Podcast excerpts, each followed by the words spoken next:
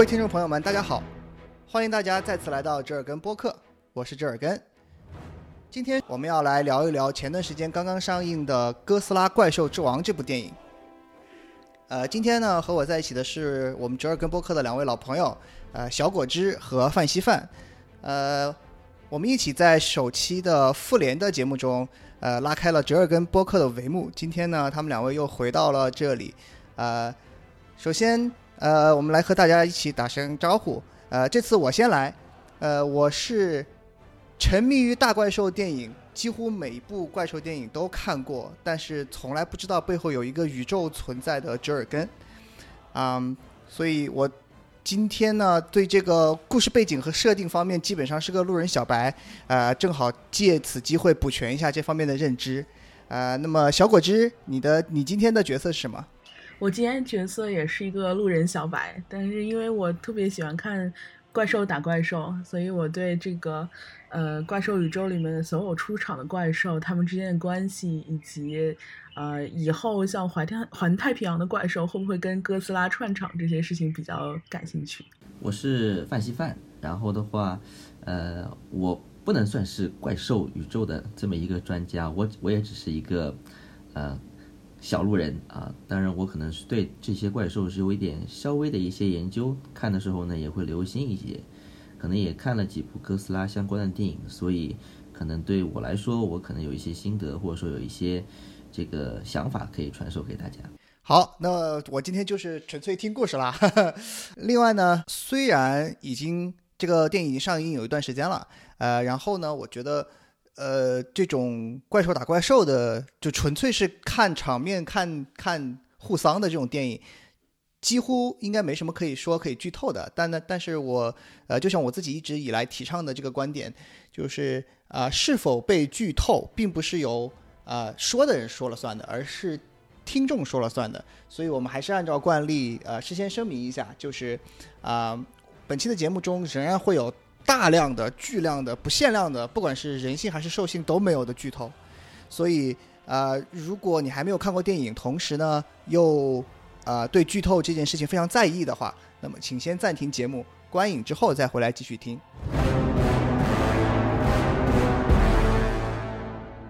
好，那我们首先我们闲话不多说，呃，就直接进入第一个环节，呃，各位主播先来大致说一下自己的观后感和评价。小果汁，你先来吧。啊，我的观后感就是可爽了，就是因为我看了一四版的哥斯拉，对，然后前前面的几版就是大家都说可好看的，什么九八版呀之类的，还有日本拍的一些前作，我其实都没怎么看。再上一部的跟日本有关的怪兽电影，可能就是 奥特曼了。然后就是呃，我我对这部电影本来的期待是它能够像一四版一样有那个哥斯拉。大战雌雄木托的那种那种场面，但没有想到这一次直接给给我来了更刺激的感觉，是比上一次进了两个数量级的那种怪兽打斗场面，所以整个观影体验还是挺好的，而且还包了一个 VIP 厅，不是包了一个，就是进了一个 VIP 厅，然后整整个那个音效也很好，对对对，然后但是。我觉得啊，就是，呃，除了怪兽线以外，其他的线都比较扯淡，就是尤其是人物形象塑造，对这个是非常值得吐槽的一点。一会儿我们可能在背景故事这一些里面、剧情讨论里面都会说到吧。嗯，呃，然后还有就是关于怪兽宇宙，我也是才。呃，近两年才知道怪兽现在成了一个宇宙了，然后嗯，我也留心了一下那个片尾的彩蛋，以及那个呃帝王计划的网站，然后看到下一步是哥斯拉大战那个呃金刚。然后，然后我就想，我之前没有想过金刚跟哥斯拉会同时出现在一个宇宙。然后后来想想，哦，对他们都是所谓的地球守守护者的嗯大块头。然后，然后首先我比较期待一下下一部里面，不管是金刚还是哥斯拉的性情转变。然后另外就是还是呃怪兽之间能力排行之类的这些事情。你就是喜欢就是这种这个大乱斗呗？对啊，所以我不是很期待了一下环太平洋的怪兽也出现吗？嗯，哎，环太平洋也跟这个是一个里里面的吗？不是吧？不是吧？但是就是粉丝的小愿望嘛，像 X 战警啊都可以跟复联打了的话，反正就是关公战秦琼呗。嗯，好，那个范稀饭，嗯，你来跟大家说一下。嗯，其实的话，我觉得这部片子呢，呃，确实跟小果子讲的一样，呃，非常的怎么说爽啊、特别是在 IMAX 厅，呃，看的时候，你会觉得说整个的一个世界，就是你的视觉的这个世界完全被，呃，这样的震撼的这个画面所所占满了。然后它的这个音效其实也非常非常的这么一个棒，特别是哥斯拉标志性的那些吼叫声等等之类。但有很多人觉得说这部片子实在是太吵了，影响他们睡眠。啊，我觉得如果你看这个片子想睡觉的话，还是去找一部更文艺的片子去去去看。对啊，这个明显自己去电影院的目的就就不对啊。是，呃，除此之外的话，我也很呃很赞同，就是人类系这个条线不是非常的呃合理啊。当然，呃，从另一方面来说的话，如果人类线太突出的话，呃，确实也会抢我们呃怪兽们的这么一个戏啊。所以现在这样的处理呢，呃，当然不能说是好，但是起码从这个角度来说，呃，两只不是两只怪兽了，这这几几只大块头的怪兽啊、起码是被突出了的。呃，人类嘛，我觉得反正本身就是在旁边看看热闹，被嗯被打一打，啊、对呃，跑一跑，跳一跳，啊、叫一叫就就足够了的这么一种状态。呃，如果你强行给他加那些戏呢，呃，不能说尴尬，当然这个有些时候真的是多此一举，甚至是阻挠了怪兽本人，呃，打其他怪兽的这么一个呃情节，我觉得是这对啊，一帮样是这样。猪队友。嗯 OK，好，呃，那么我来说一下我的感受。嗯，反正我就是我的期待本来就是呃，把它当做一个这种纯粹的，嗯，就有点像类似以前那种特摄一样的这种片子去看的，就是我就是想在大荧幕上呃看两个大怪兽互相干架，我也并没有期待它有怎样的剧情或者怎么样，所以呃就看得很爽，这个特效方面看得很爽，然后呃。我是在那个 IMAX 厅里面看的，所以也是就全程咚咚咚那个那个声音，呃，震的脑袋发发懵的那种感觉，非常非常满足。那么其他方面的这个呃一些体验呢，我觉得就我就是怎么说呢，就不太重要了，我也不太在乎。所以啊、今天一个主要的目的就是来听背景故事啊、看看能不能就是在看完了已经看完了这个呃特效和呃动作戏的这个前提下，从背景故事的这个方面再获得一些其他的满足啊。那么呃，稀饭，现在这个就到了你的趴了啊。呃，我们来我们来说一说这个呃关于这个电影的背景故事和它的一些设定方面的比较好玩的事情。嗯，呃，我觉得的话，可能呃，日本特摄片和美国怪兽片不一样的地方在于说，呃，日本特摄片总喜欢呃把把这个故事去跟这个神话呀，或者说是一些呃宗教啊，或者说哲学去做一些关联。这从呃所谓哥斯拉宇宙的啊、这么一个设定里面也能看得出来。呃，其实哥斯拉宇宙的这个设定呃从来不是一成不变的啊，它也是完全根据呃日本特摄片的导演们呃的这么一个写故事这个想法而去变化的。那可能大家知道，对大家大家可能比较熟悉的这么一个设定，可能是从呃美国或者说是这个第一代的这个日本的哥斯拉这边所所所所得到的。啊，这也是这也是一个怎么说？因为美国第一次拍哥斯拉和这个日本第一次拍哥斯拉，他们之间的这个设定是相通的，啊，呃，这也是因为呃战后呃日本被这个原子弹炸了之后，呃对原子弹的这么一种呃恐惧也好，对原子弹的这么一种威慑力的这么一种震撼也好，所以他们呃的设定其实是说，哎，美国在做这个原子弹这个实验的时候，呃。在那家在那个原子弹实验附近的一个岛上有一个呃小蜥蜴小恐龙，啊、当然一个一开始说是一只小蜥蜴啊，受了这个辐射之后变成了一只大大蜥蜴，也就是哥斯拉。那还有一个设定呢，讲的是说它其实是这个岛呢，其实是一个啊、怎么说呃是一个世外桃源一样的这么一种情况，就像呃《侏罗纪侏罗纪公园》呃《失落的世界》嗯这么一种、这么一种这么一种设定。它在岛上有一只小恐龙，啊、也是它这次是真的是恐龙了，呃，也是在核试验的附近被啊这么辐射了一下啊，变成了一只大的这么一个怪兽。当然，到后来，为了让哥斯拉的整个一个神性，呃，体现的更加的淋漓尽致啊，跟大家说，它其实并不是，呃，由于人类的这么一个，呃，它它不是一个人类的造物，等于说不是因为由于人类放原子弹辐射它，它才变成了哥斯拉，而是它本身自己就是，呃，一个远古的泰坦，一个远古的地球的这么一个守护者，呃，就比如说我们现在。呃，看到的二零一四和二零一八年的这两代，其实讲的就是说，呃，哥斯拉和其他的这些怪兽其实是呃地球的类似于像免疫系统一样的这么一个存在。啊、当呃人类做了一些什么事情，呃，超出了地球的承受范围的时候，它地球就会去有一样的有这样的机制去唤醒啊、这样的巨兽，然后让这些巨兽重新把整个生态啊、归到这个平衡的状态当中去。呃，呃当然在其他的一些呃，从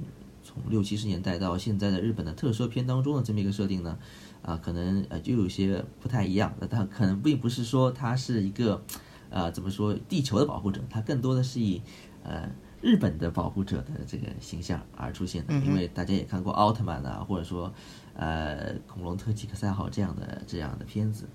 呃，当然跟美国人拍的好莱坞的片子一样，美国总是怪兽所这个亲密的登陆地。对啊。那日本特摄片里面当然也是所有的怪兽都是往大家都去日本对日本啊、东京啊这些地方啊、似乎那里就是世界的中心啊。呃，所以的话，就在那些设定里面呢，哥斯拉或者说摩斯拉，还有基多拉啊，还有我们经常看到的这个拉顿啊，他们其实是以这个有时候是以这个日本的守护神的这么一个形象出现的。啊，有时候呢是以这个外外星入侵这个生命的这么一个形象出现的，啊，呃，所以这些设定其实有非常非常多。那我觉得从今天啊来看的话呢，我们还是以呃怎么说，他们作为地球的守护者，作为地球的泰坦，作为地球的免疫系统的这么一个设定来来开始谈。呃，因为要不然的话，可能这个、呃我们实在是没有一个立足的一个点可以去展开这么一个故事的。啊，嗯哼，嗯。好，那这个就是说，我们前面说了一下，呃，这个就是哥斯拉这个以哥斯拉为代表的这样一个呃这样一个怪兽的群体，它的这个起源的一些变化，从最开始啊、是由人类呃有人相当于是人类活动造成的这样一个做出来的呃变异的怪兽，然后在一四年的呃和和这一部呃《怪兽之王》里面的设定就变成了呃他们是相当于是比人类还要呃历史悠久的这样一个类似于神神这样一个存在。那么出现了这样一个嗯设定上的变化。另外，在电影里面也也说了，就是呃不仅是只有哥斯拉这样一个所谓的泰坦，呃这个泰坦呢是在全球各地各地都有的，呃有好多个。那么他们之间的这种互相的关系又是什么呢？西凡，你跟我们大家说一下。嗯，呃，在这部电影里面的话，我们大家其实很清楚能看到他们之间的关系是亦敌亦友的这么一种关系。啊、用怎么说这个这个这个黑暗森林法则来说，就是大家其实都是丛林里的这么一个猎手，呃，大家大家的目的其实都是一样的，就是去这个呃。说的好听一点就是保卫地球，说的不好听一点就是呃这个毁灭争权夺利威胁的这么一个有威胁的这么一个一个一个一个力量。但嗯是他们既然是这个怪兽，既然是这个这个叫什么呃，不是说是这个人类啊这种有有团体组织的这么一种东西，所以他们其实还是会存在。那究竟听谁的，或者说究竟是按照谁的这么一个想法去做的这么一个矛盾在这边。所以呢，呃，你会看到，呃，拉顿这个角色，呃，他很很很有一种刺头的这么一种感觉。你会发现，基多拉醒过来之后，在暂时解决了这个哥斯拉对他的这么一个挑战之后，他立刻就去找拉顿了。啊，他不去找莫斯拉，也不去找其他那几个呃小怪兽啊，他就直接去找拉顿了。说明，呃，可以说在以往的这么一个历史，或者说还没有揭示的这么一个呃怪兽宇宙的历史里面，可能拉顿真的是一个挺会找麻烦，挺能够这个呃怎么说呃在背后使坏的这么一只怪兽，它可能跟变形金刚里的红蜘蛛啊可能会有些类似。啊，就是在威震天不在的时候，他就作威作福，啊，威震天来之后呢，他也不是特别的甘心，呃，拉顿可能就是这么一个，但是也就也就只有，有，但是因为力量上的差距，他也就只有臣服，这样。是的，对是的，所以你会看见看见说，一开始他被这个基多拉打趴下了啊，就立刻表示呃我是你的人了，然后基多拉一下子就被哥斯拉给打趴下了，他就会跑过来说，哎，你才是真命天子，我是你的人了，是不是？啊，完全不管这个之前呃怎么说，呃自己的行为啊，或者说是自己的这个呃态度的这么一个这么一这么一个背景啊，就是反正谁厉害我就我就听谁的，呃，反正到哪都是破坏城市，这个打打杀杀嘛，这个听谁的还不一样，是不是？这个拉顿其实是这么一个这么一个角色，啊、但是并不是所有的怪兽都像拉顿一样，哎，啊，搞得搞得跟这个呃吕布吕布一样啊，就是呃三姓家奴这么一种感觉。嗯呃，有一个非常重要的这么一个角色，也是怎么说日本呃在怪兽宇宙当中培养起来的这么一个角色，就是摩斯拉。那对摩斯拉来说，她其实呃在电影里面也说了，他们称她为怪兽的女王。呃，是我们要不要呃，我们要不要就是大概说一下，就是这几个，因为可能有的听众没有看过，然后其他可能有些听众看过，但是不太可能可能不太记得住名字什么的，我们要不要大概说一下，就是这几个名字对应的是啊、就是大概描述一下这几个怪兽的这种样子，啊联让大家联系一下。好的，好，可以。呃，我觉得这些怪兽虽然从发展到这个从从从诞生到现在有过好几次的这个形象的改变，但是它的大概的这个形象总是没有变化太多的。那哥斯拉大家都知道，就是那只。呃、大蜥蜴小短手的大蜥蜴啊，这个背上长着角，会喷呃各种各样的这个这个东西。一开始是喷火，后来现在有喷这个蓝色，呃，所谓这个叫什么呃原子吐息这个对原子吐息的这么一种这么一种啊、大蜥蜴。那呃，它的最大竞争对手啊、王者基多拉就是啊、有三个头的这个叫什么呃巨龙来说，它有翅膀，有两个大粗腿，但是没有手啊，它只有翅膀、腿三个头。呃呃，关于基多拉有一个非常有意思的这么一个故事，就是讲它为什么这个呃是是是金色的啊。当时呃在做这个设定的时候，其实呃因为是特摄电影是套皮套的嘛，那大家肯定会想说，哎，这个我这个模型做出来了，这这个我应该给它上个什么色才感觉有王者的这个风范呢、是不是？呃，就去问了这个导演，导演导演看了一看说，嗯，金金色就可以了。啊，然后他就现在他就变成了金色的这个基多拉，啊，当然在后来的这个设定里面，呃，他也有过好几次改变颜色的这么一种状态，甚至变成了一个，呃，就是衍生了，它会会变成一个机械状态的这么一个基多拉，呃，等于说是人类加强过的这么一个外星的入侵的这么一个王者的这么一种姿态，呃，所以这边也会说一下它的这么一个，呃，怎么说，呃，一个小小的这么一个设定。不过我觉得还是放在后面说吧，我们先把大家都介绍完。对，那对于拉顿，拉顿这个角色呢，就是刚才讲的这个吕布的这么一个类似的这么一个人，他其实是一只，呃，大家可能觉得它是一是一只翼手龙的这么一种这么一种感觉啊、但其实它可能更多的是是翼手龙和呃大雕的这么一种合体的这么一种感觉，呃，对，就是你会发现它的这个头部啊，更可能更像呃鹰，可能更像这个鸟一些，但是它的整个身体呢，可能更像呃翼手龙啊，翼手龙翼手龙这种这个有翼的这么一个翅，有翼的这么一个呃双手一点，你会发现它这个其实是有手的，手是长在这个翅膀上面的，对，啊，然后它的脚呢，看上去呢，呃，也更像这个叫什么呃，就更像恐龙那种的。对，就更像恐龙一些。那拉顿呢，其实它是怎么说？呃，在这个设定里面，你会发现它是出生在火山里面的，对不对？啊，但是在以前的这个剧作里面呢，他他也是有死在火山过，被这个被这个火山烫死的这么一种经历啊，所以又 所以又被又吃书了是吧？对，所以其实是是凤凰吗？阴沟里翻船啊是，所以你会发现在这个里面，它其实是这个遇火而生的这么一只怪兽，它可能啊啊吃的更多的是地热，对不对？不像哥斯拉他们吃的是核能啊辐射反正他们都是吃吃辐射，对不对？嗯只不过它吃的是地热辐射，啊，类似于像这样子的。啊，那摩斯拉呢，其实是呃呃一个一个大蛾子啊，啊一只一只，我们不能说它是大大蛾子，它它应该算是一一只蛾子和呃和什么呢？和和呃，就说它是一只蛾子吧，因为必然它毕竟它的这个整个成长的这个路线是是昆虫类的这么一个路线，它从一只嗯长得也幼虫，呃，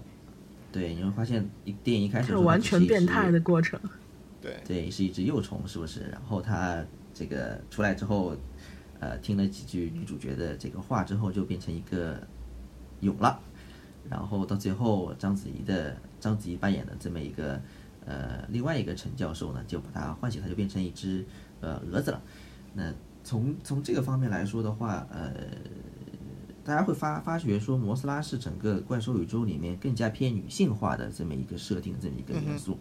从不不管是从它的这个呃呃圆润的这么一个造型上，还是从它各种各样的翅膀的这个颜色上，大家会都会觉得说，它是一个呃怎么说充满爱的这么一个怪兽的这么一个形象啊。当然，设定确实也是这样的，就像我刚才呃一开始讲的，它其实是一个人类守护者的这么一个呃形式出现的。啊，而且它还有自己的宗教，有自己的这么一个祭司的这么一个团队。那我觉得在后面也会去讲，呃，各个不同怪兽它们之间来历，它们之间的这么一个故事的这么一个事情。嗯，当然还出现过其他的一些怪兽，我觉得，呃，就不会去过多的展展开的。呃，像刚才小伙子说的，呃，金刚啊、当然金刚这边的话有一个小知识点就是，其实金刚它它不叫金刚，它叫康，对不对？它是一个叫做康的王，康王，啊、在中国中文的翻译一下，它就变成了。就变成就变成了金刚啊，但是它其实名字叫康，啊，呃，然后的话还有还有那个啊木头，呃，木头就是一四年出现的那两只，嗯我也不知道那是什么东西，看上去也是呃昆虫类的这么一个怪兽，因为它们产的是呃产下来的这种卵是是是是是那个样子的，不是蛋，对不对？嗯嗯啊，呃，呃，这个大家会发现说，哎，那两只木头死了之后，怎么又来了一只？呃，其实在这个叫什么哥斯拉零四年的电影结束之后，他们还有一个漫画去衔接一四年和一八年这两部电影到，一九年这两部电影之间的故事，讲的其实就是哥斯拉又碰到了一个啊、一个木头啊，这个木头是更加厉害的完全版的木头，因为呃，据说木头跟螳螂一样啊。呃，雌性在和雄性交配产卵之后，就会把雄性吃掉，然后就会变成完全体啊，变得呃更加高大，比摩哥斯拉还要大。当然，在那个故事里面，哥斯拉反正使尽了九牛二虎之力，终于又把那只木头给干掉了。但是没想到又出来了另外一只呃木头，所以我觉得木头的设定可能更多的是一种呃呃食腐者，或者说是呃类似于像昆虫里面的一些金小蜂啊这种角色一样，他们会把自己的卵产在呃一些其他的这个昆虫或其他的怪兽的这个体内，呃从内部去杀死这些怪兽。也就像二零一四年的时候，大家看到的呃呃他们在地下发现了一个巨大的哥斯拉的这么一个呃类的呃怪兽的这个骨架，然后呃两只呃木头其实就是呃怎么说？是从那个里面孵出来的这个骨架之上的。啊，对，它其实是靠吃他们的这个叫什么？呃，哥斯拉的，对，吃宿主啊，然后来存活的。但他们成年之后还是和其他的怪兽一样，还是吃辐射的，呃，吃这个原子弹啊等等之类的。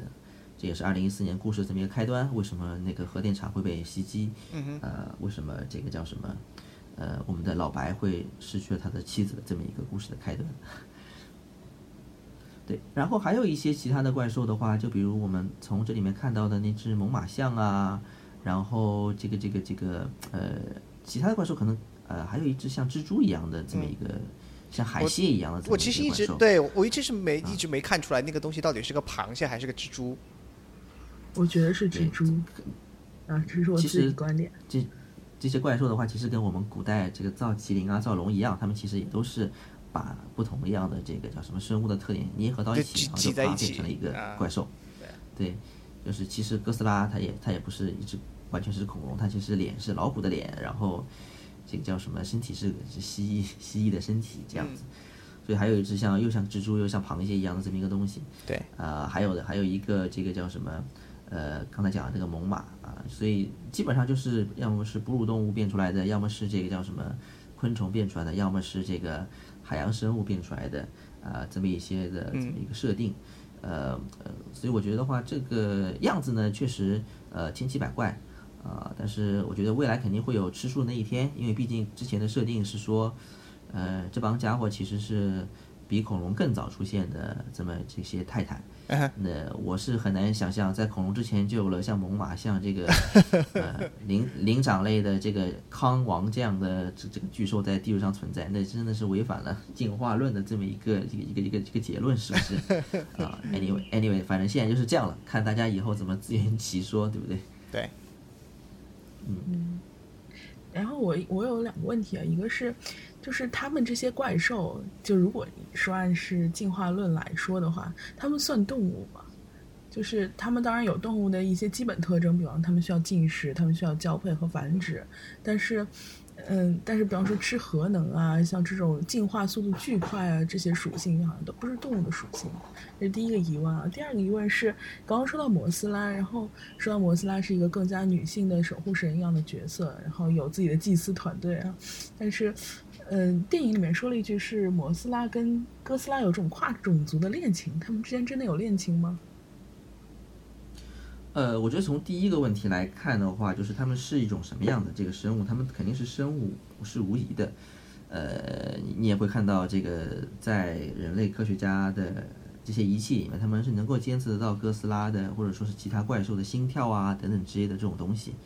呃，他们一定是一种一种一种生物，只不过他们可能强度上来说是超越人类理解的这么一种强度，而且是人类武器所很难呃打断他们这个生命活动的这么一个这么一些种族。那从进化上来说的话，嗯，似乎他们也并没有什么太多的这么一个进化，就是从远古到现在就是这副样子。除了一些昆虫类的这么一个怪兽，他们其实会有就像我们自然界的昆虫一样变态的这么一种过程。之外，其几乎几乎其他的那些怪兽，呃，长出来是什么样，到现在也就是什么样。啊，不过之前，呃，应该是一几年，一八年还是还是一七年的时候，日本不是拍了真哥斯拉嘛？呃，他们把哥斯拉也做了这个三段式的，对，三段式的进化的过程，从一开始出来的一个，呃，非常中二的一个在地上爬的 四个脚的蜥蜴，到 变成两个脚的小小的这个恐龙，到最后变成完全态。啊，据说还有这个更完全的这个态，只不过，呃，在还没有变成之前就被人类给给冻死了，啊，这么一种设定，呃，而在在这个传奇影业的这么一个呃设定里面的话，我们会发现说，呃，它它不像以前说这些都只是一个个体啊，呃，只有一个哥斯拉，或者说只有一个木桶，只有一个这个基多拉，啊，基多拉真的是只有一个，呃，他们是觉得说地球上这些泰坦可能在。呃，更早的时候是繁荣在这个地表之上的一些一些生物，呃，就像哥斯拉有很多像它一样的这么一个哥斯拉，呃，这个有也许呃拉顿也有很多个。啊，木头我们已经知道已经有很多个了，这个打也打不死，像蚊子一样啊，不停的出现在这个剧集里面，呃，至于为什么最后呃结果是我们只发现地球上有十七只这样的这个巨兽，可能也是一个淘汰的这么一个过程。呃，这个其实会跟呃，怎么说？呃，之前 Netflix 其实跟呃东宝他们一起拍了一个怪兽三部曲的这个动画片，就是哥斯拉怪兽霍星的这么一个怪兽行星的这么一个动画片。这里面也有讲到这么一个设定，其实就是呃，他们也是遵守自然界呃优胜劣汰的这么一个怎么说行为啊行为法则的。呃，你会发现到最后。最最后后可能存活下来的这么怪兽，可能只就只有那么一两个，其他那些无法，呃，怎么说适应统治整个星球的这么一些怪兽，最后都是会被，呃，王者所击败，呃，不是封存，就是可能真的从地球上消失了，呃，摩斯拉其实，呃，就讲到摩斯拉，讲到第二个问题的话，你就会说它其实是不是一直是哥斯拉的这么一个女性的这么一个伴侣？我觉得。在各种各样的设定里面都有不同的这么一个设定，当然在大多数的这个设定里面，摩斯拉确实是一个盟友的这个形式出现在呃和哥斯拉有关的这个电影的呃关系当中，呃，那它的这么一个基本的设定，其实我刚才讲的是怪兽的女王是地球人类，它是其实是人类的保护神的。呃，他的祭司团队里面都会有两个呃小美人，呃，这个呃，在以前的日本的这个特摄片里面都会找当时啊最火爆的女演员去演这个两个小美人。当然，在一一九年的这个哥斯拉怪兽之王的设定里面，也是章子怡就演了两个双胞胎的这个叫什么科学家嘛，他们其实也是呃小美人的这么一种设定，呃。就是它其实是更多的呃是怎么说呃人类的这么一个保护神啊，在呃 Netflix 的这个设定里面其实也是这样子，只不过呃摩斯拉在那部电影里面并没有以实体状态出现，呃是在这个我觉得我一会儿会讲，就是在几万年之后的地球上，当人类都已经不存在了，出现了一个人类的后代的这么一个种族，他们的宗教其实就是以摩斯拉为主的啊，是这样的，是可以跟。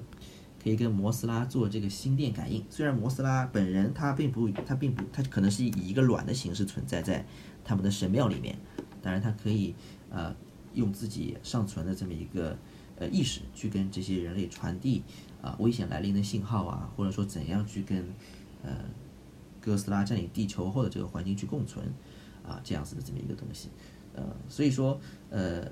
摩斯拉的这么一个盟友的形态呢，并不是一直存在的。呃，有些电影中他是哥斯拉的盟友，有些电影他甚至是基多拉的盟友。里面有一部这个日本拍的特摄片，呃，这个基多拉有一天突然之间变成好人了，他变成这个远古日本守护神之一，他和这个呃摩斯拉拉顿呃组成了三人组对抗这个从海上袭来的这个哥斯拉，呃，到最后可能和一八年的这个叫什么一九年的这个电影相似的地方在于说，诶，在哥斯拉完虐了这个拉顿和基多拉之后。那个摩斯拉觉得要孤注一掷了，于是他就牺牲了自己，啊，和这个基多拉融合，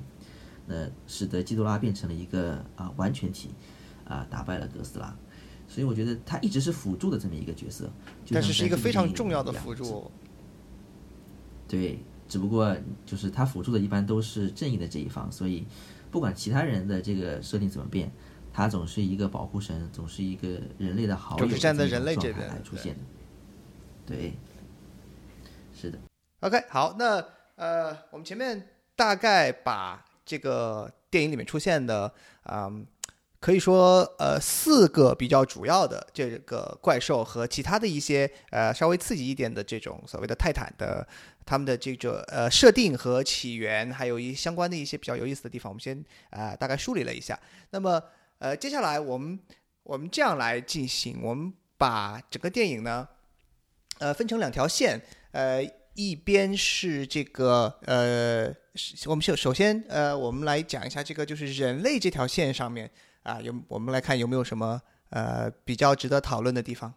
我觉得人类这边的话，其实呃，像大家讲的，就是有些地方非常的不合理，就比如我觉得网上吐槽最多的就是对女主圣母的啊这么一种行为，嗯哼，啊，他为什么？呃，明明是这个呃，怎么说是一个君主呃君王计划的这么一个领导的科学家，为什么突然之间转变成了要让怪兽这个学习地球，就类似于像灭霸这样？要把它放出来。呃，对，就是他要他一个一个放出来，然后看看呃是不是能够把整个地球的生态归为平衡这么一种状态。呃，我觉得我觉得这边呢，就是我在看的时候，我觉得他可能是因为呃，因为他儿子死了嘛，所以。突然之间，呃，有了一些这个钻牛角尖的这么一个想法所造成的，嗯，所以我不能说他完全的不合理，只不过他的行为真的是跟他的这个怎么说身份有些不太的这么一个合适。有些时候他我们会发现他还不如他女儿成熟，对啊，对啊，觉得他女儿还知道辨明辨明是非，他总觉得就是突然之间就变成一根筋，呃，就是想要放怪兽出来，呃。这个叫什么破坏人类世界？呃，他也不管这个怪兽究竟是谁，而且一放就放一个最大的出来，啊，呃，事后还觉得自己很无辜，说，哎呀，我也不知道怎么一下子就放出来一只这么大的呃怪兽，不是我的原计划，不是我的原计划。对，啊，所以我觉得，嗯，对，跟他跟他的丧子之痛应该是有很大这么一个关联的。嗯啊，我我是觉得，我是觉得就是，我是觉得是这样的，呃。如果完全按照呃，就是影片的设定，就是就是怎么说呢？就是我觉得，如果你影片把它设定的呃就是始终如一一点，可能也还好。就是他可能一开始确实是因为儿子死掉了嘛，然后因为一些，就是因为因为哥斯拉的的的原因，儿子死掉了，这个呃对他内心带来了伤痛，带来了这些东西。我然后让他同同时他又是这样一个呃研究这方面的这样一个人，他觉得啊人类现现在这个。的这些活动污染了地球，对吧？可要我我要我要替天行道，是吧？我要把这个呃激活这种人类呃地球本来就有的这种免疫机制，我要把怪兽们全放出来，就都可以都没有问题。你这这个，如果你始终如一的坚持这样这样去做也没有问题。关键我就是觉得这个电影在中段以后比较扯淡的一个地方就是，他就把女主幡然醒梗，对，他就把他就相当于是又又又。又又放弃了，就又突然又回来，又圣母说啊，我这样做是不是就有点太过分了，或者怎么样的？把先把先做出了这样的事情，然后然后又又回来说，就是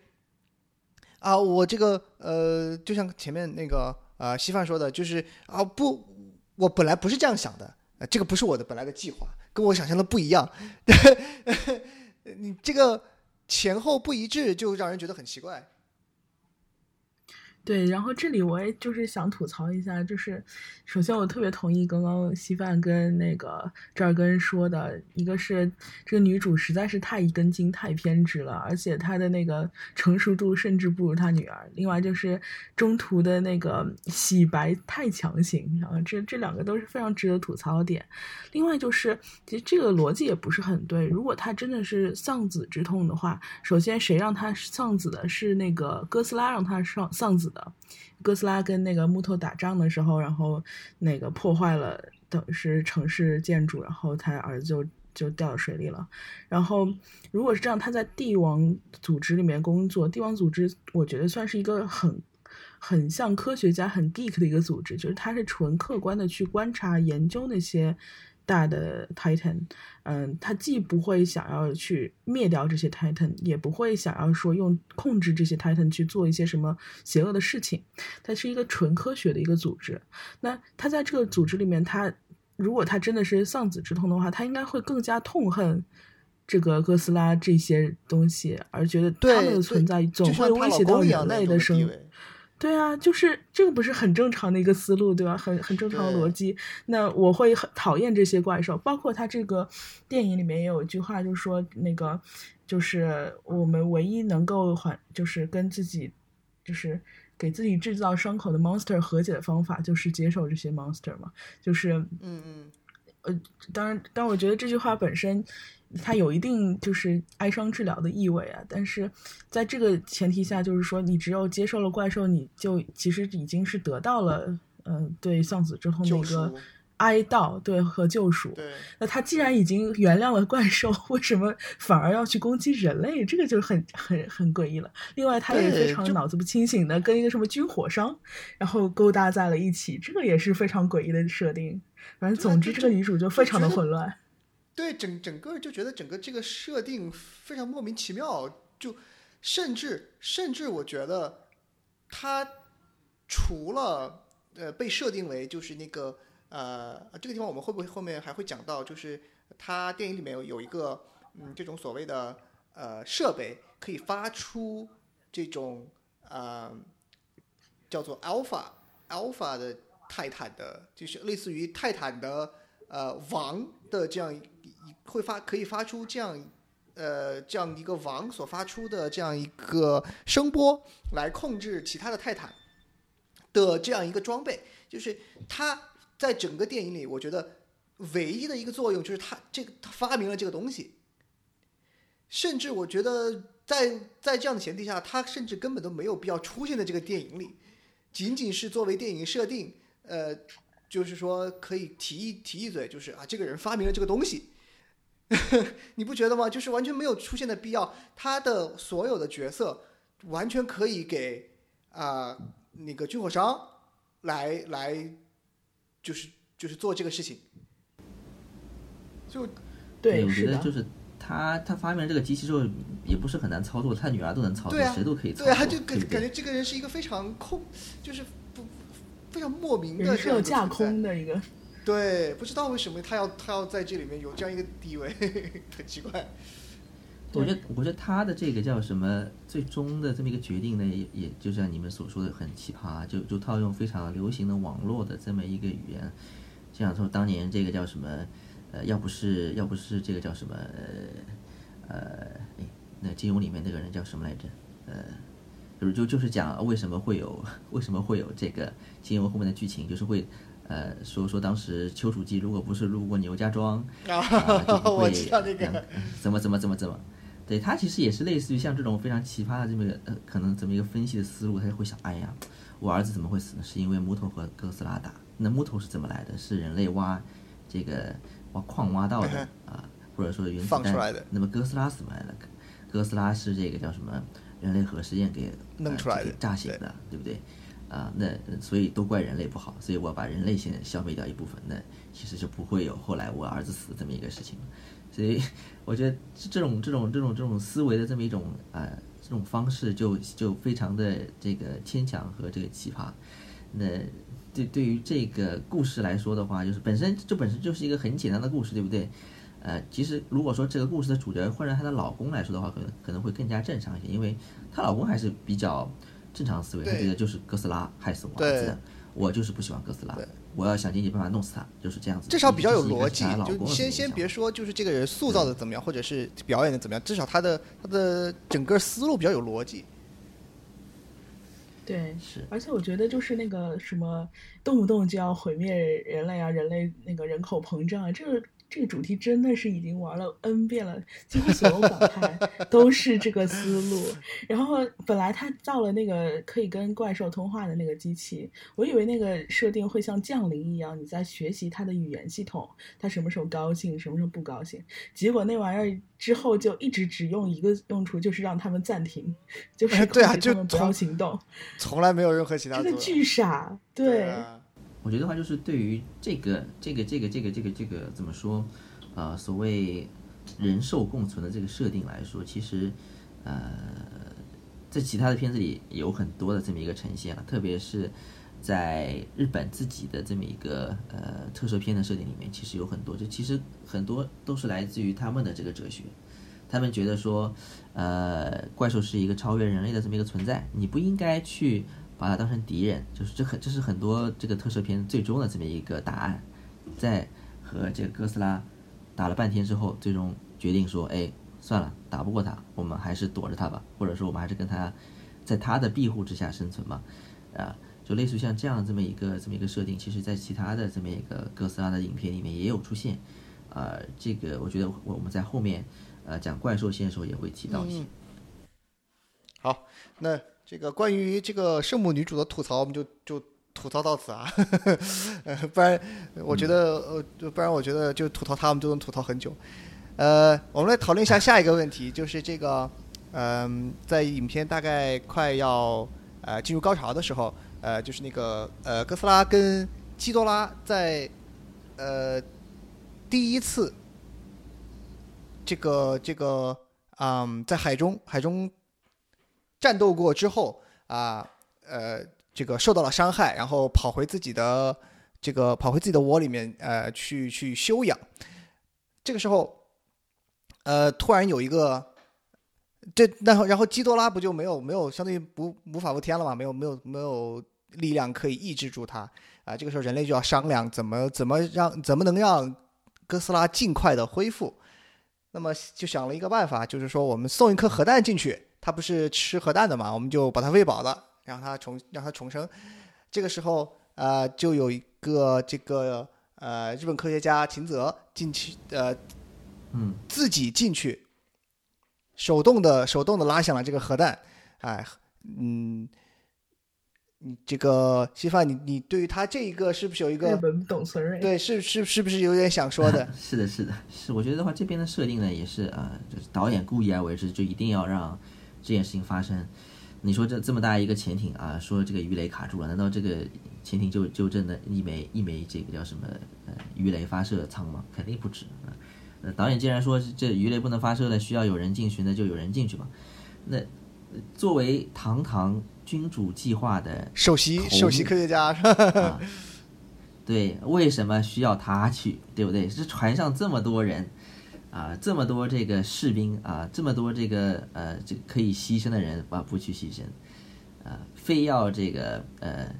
他自己自告奋勇去做做这么一件事情，而且手下也完全没有反对啊，不像这个叫什么，大家还要呃、他死至少后至少装一下是吧？要这个互相争先对，恐哀悼他们他们他们哀悼他，觉得说他这个死的价值很高呢。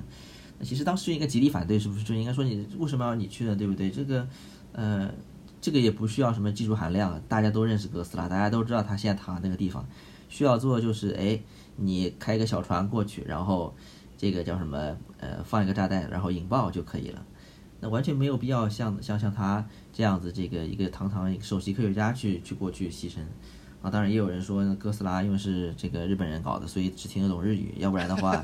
你过去他这个不同意，对不对？啊，我觉得这个也是非常怎么说，大家就是说笑嘛，对不对？这个真的，我觉得这是一个比较重大的一个影片当中的一个 bug，就是为了煽情而煽情。对，也可能是这个演员可能以以后没有戏可以演了，所以必须让他在这儿给交代了，给领个盒饭，对不对？对对，我觉得有有点这个意思，也有可能，我觉得其实就是就是说，呃，一定要让啊、日本人，因为是这个相当于是日本人是这个 IP 的这个发明者嘛，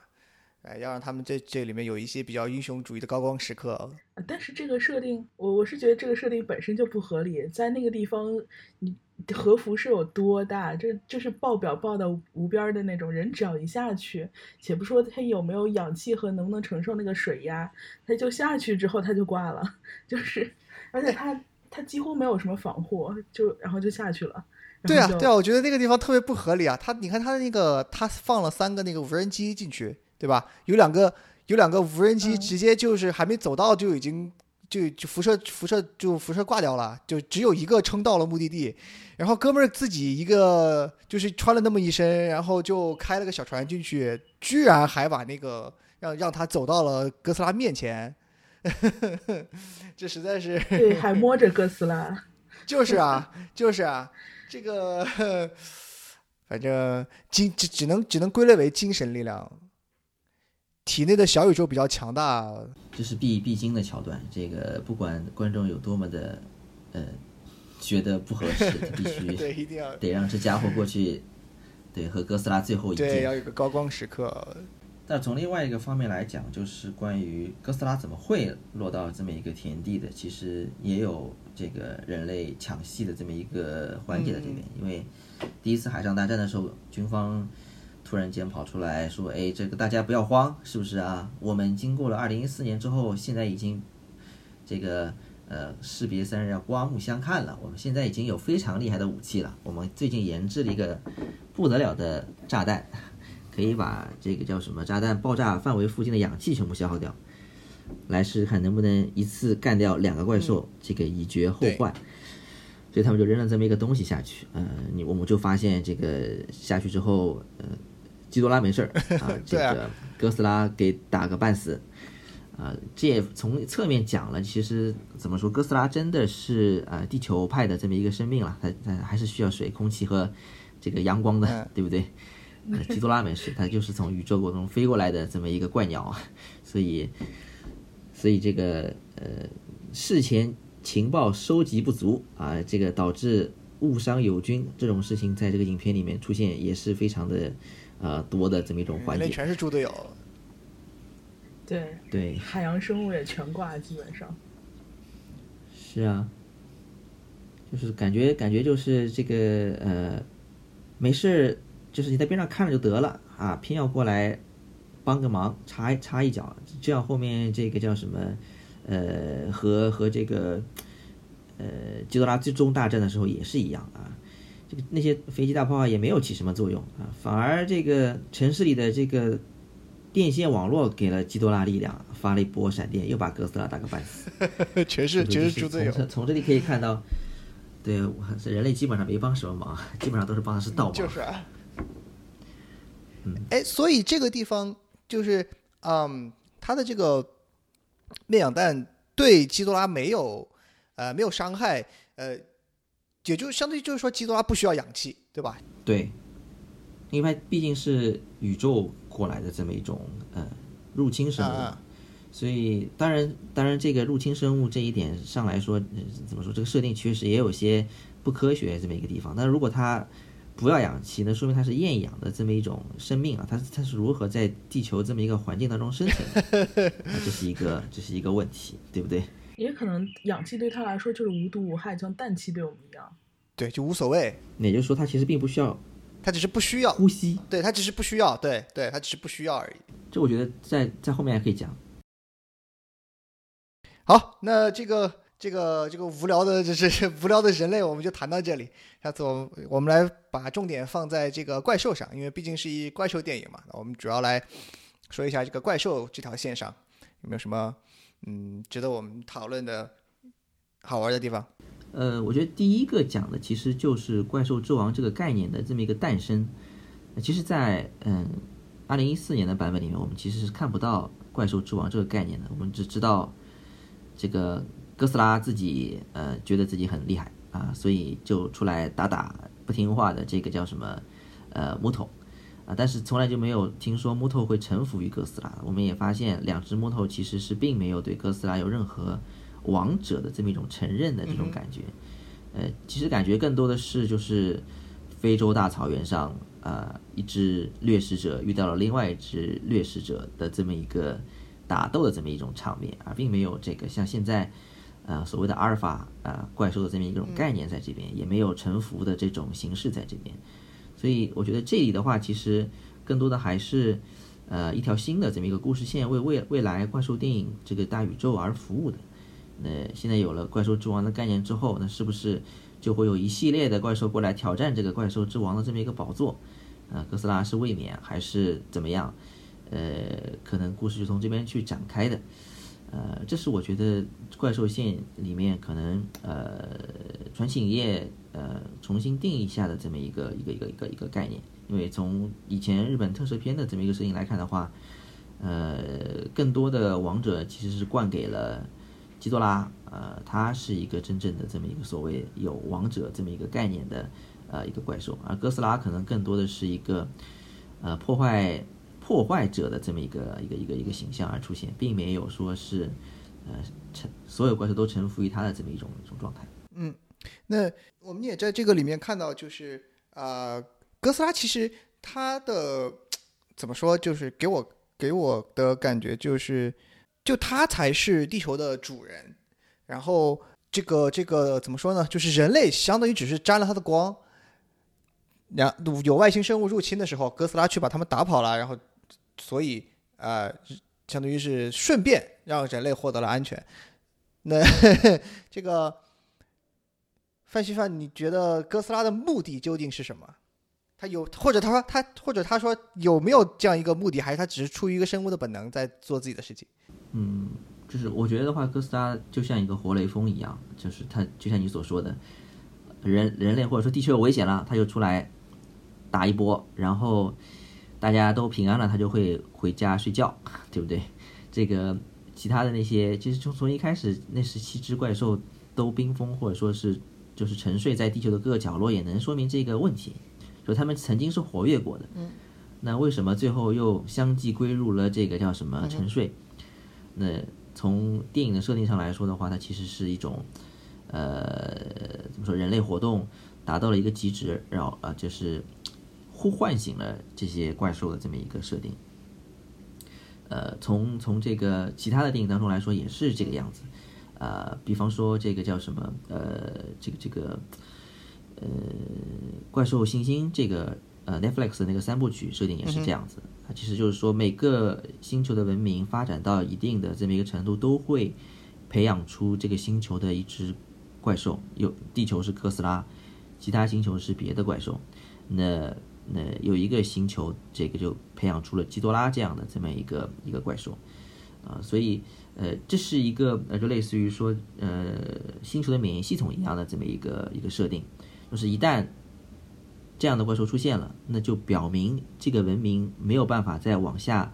就往更高层次去发展了，因为你再要发展的话，会对星球的这个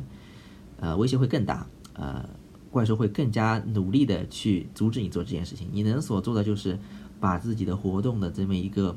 呃范围，或者说是这个强度，重新归回到星球可以接受的这么一个范围里去做啊，然后怪兽才会接着沉睡。那我觉得从一开始，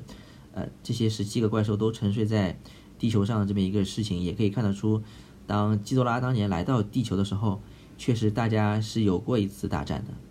然后基多拉在南极被打服了，被被冰封之后，大家才，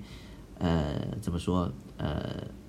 就像李白那首诗一样，这个十步杀一人，千里不留行啊，事了拂衣去，深藏身与名。他们就归入这个沉睡了，啊，等到下一次有人需要他们，他们再再出现这么一种状态。所以从他的目的来看的话，更多的还是一个保护地球。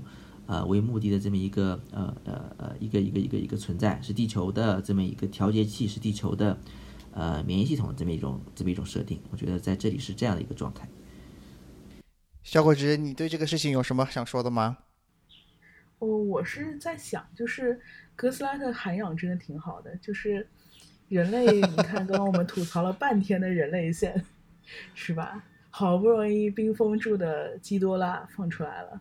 然后那个各种各样的打斗完全不帮忙，还把自己打得半死。作为一个地球守护者，他应该是一个很中立的角色。那如果人类真的是一个很，呃，对地球来说不好的种族，那他也应该对人类开战，对不对？所以在哥斯拉在这部剧里面，就是包括第一部和第二部都是那种。呃，无脑帮人类，然后顺便拯救地球的那种形象，就是我其实真的也不知道哥斯拉这么做是为什么。嗯，可能可能在二零一八和二二零一九和二零一四的设定里面，人类还并没有怎么说，呃，就是人类社会还没有发展到完全威胁到地球的这么一个地步。当然，这个女主确实是说，这个再这样发展下去，就就肯定会出事儿了。那可能到那个时候。啊，哥斯拉就要出来修理人类。这个这个时候，我们就只能去找金刚现在可能还没有。对 对，现在的话还没有啊。没想到这个女主角的要提前来干那么一波啊，这个啊，那这哥斯拉也没辙了。这个你把这个人放出来了，我只能也出来跟他干一波。所以等于是康王才是帮人类的，最后人类嚣张的不行的时候，哥斯拉也会反人类，是吗？对。当然，这也不一定哦。也许在下一部电影里面，我们会发现康王可能跟哥斯拉是一个阵营的，他也是一个这样的设定。人类挑拨离间是吗？他他在他那个地方，他就一直在，对他他就在那个岛上没什么事儿，也也出不来，对不对？我觉得说不定真就真就是啊，说不定这个呃，他就是那个蝙蝠侠大大战超人的那个路数啊，就呃两个先是。对吧？打个照面，那照面打了照面之后，肯定要先分个高下嘛。但是最后发现有个共同的敌人比他们俩都牛逼，那是是不是要合起来？这个是吧？这保护地球。对，因为骷骷髅岛，骷髅岛不是有一个洞嘛？那个洞里面不是有各种乱七八糟的怪物，就跟那个叫什么环太平洋很像，就不停的出这种怪兽。空间存在。是因为这个。康王的父母不就是被这些怪兽给弄死的，所以他才很恨这个当时的对那个那个那个那个兽那个长得又像又像对那个东西不知道不知道叫啥那个怪兽，嗯嗯，对我们前面前面也说到，就是这个呃哥斯拉在这一部里面最大的这个这个对手，这个王者基多拉是啊从外星来的一个入侵物种，那么呃在这一部电影里面呢。对对，这个王者基多拉的这种来历没有做太多的展开，呃，但是呃，据说在这个呃哥斯拉噬星者这这一个电影里面，呃，这是一部电影嘛，对吧？喜欢，这是另外一部电影，对，就是 Netflix 的那个动画三部曲中啊，这样，呃，我这个这个我也看过，哎，就是呃，他现在是不是没有还没有出完？已经出完了吗？因为我记得，我记得我看过其中出完了，出完了啊！我看过其中，我我是看过其中的一部，我是看过那个叫做《怪兽行星》。嗯，对，那是第一部啊。OK，那那就是我我看过它其中的这个就是《怪兽行星》这一部。那呃，这一部可能看过的人不多，呃，稀饭，你要不要给我们讲一下它大概的这个故事是？因为这里面我看你说就是它是比较涉及到这个王者基多拉的一些背景故事嘛？你要不要给我们讲大概讲一讲这个施行者的剧情是什么？啊，施行者剧情其实像就像刚才我跟大家简单介绍过的一些背景一样，就是其实讲的是，呃，二十一世纪的时候，人类的文明确实发展到了一个威胁到地球。呃，继续存在下去、可持续发展的这么一个地步了，所以地球就唤醒了它的终极这个防御系统哥斯拉，呃，就是每一个文明都会培养出一个怪兽的这么一个这么一个论调。嗯，那人类是无法完全无法和哥斯拉这个匹敌，就是想尽了各种各样的方法都没有办法打败哥斯拉，而在这个绝望的时刻，突然从外星来了两组这个宇宙人啊。他们都是所说都是这个叫什么各自星球怪兽的这个受害者，他们就是流浪在这个星际空间，想帮助其他星球消灭他们星球的这么一个怪兽的这么一个人群，但是他们自己各怀鬼胎，各有各的目的，这个是在后面才会揭示出来的。那他们也帮助人类去想办法消灭哥斯拉，但是没想到哥斯拉真的是太强了，他们也拿哥斯拉没辙，所以最终给人类提了一个逃跑计划，就是把大部分的人类这个迁移到附近的恒星去。呃，居住，但是这个呃，这个故事的这个男主呢，其实就是在这一群这个被迁移的呃人类当中的这个一部分。当在迁移的时候，他还是个小男孩儿，呃，然后他这个坐飞船飞走，然后没想到过了这个他们以接近光速的这个速度去飞行，对他们来说可能只过了几年的这么一个时间，呃，最终发现哎，想要迁移的这个恒星不不适合这个居住了，不能够去了。所以他们没辙，又回到地球。但是由于超光速，呃，不是超光速，光速飞行的这么一个，呃结结果，所以回到地球之后，其实地球已经过了几万年了，已经是两万年之后的这个地球了。所以他们刚到地球的时候，想看一下，说，哎，哥斯拉是不是已经就是两万年了嘛？是不是已经老死了啊？他们就是想要去，呃，怎么说，看一看哥斯拉还在不在啊？最终探测结果是。对他们来说是失望的，他们发现哥斯拉还活着好好的，在地球上跑来跑去呢。呃，然后的话，这个甚至地球上的所有的这个动植物都被哥斯拉的这个细胞所感染，都哥斯拉化了。呃，地球上还出现了很多像哥斯拉一样的这种飞来飞去的呃小恐龙。呃，他们都甚至一些植物也被哥斯拉化了，他们的这个叫什么树树的这个叶子和树干都变得特别特别的坚硬，跟哥斯拉的皮肤是一样的。所以男主呢就提出了一个类似于就是呃，我觉得在在这个电影里面设定还是比较呃符合这个怎么说不能说符合逻辑，就就比较硬核的。嗯，他其实制定了一个就是消灭哥斯拉的这么一个计划，就是他发现哥斯拉在做这个原子吐息的时候，体内其实会有脉冲的这么一个呃聚集的这么一个过程。呃，他提出可以在哥斯拉背部呃打开两个缺口，呃塞入一些这个扰乱哥斯拉这个体内。呃，脉冲的这么一个仪器，可以使哥斯拉自己在原子吐息的时候自爆啊，这么一个这么一个方法。嗯，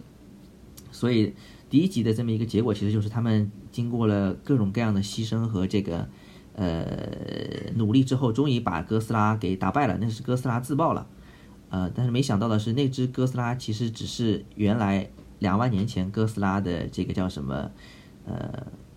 也不能说是后代吧，因为没有交代是不是后代，但是他只是一个，呃，小哥斯拉，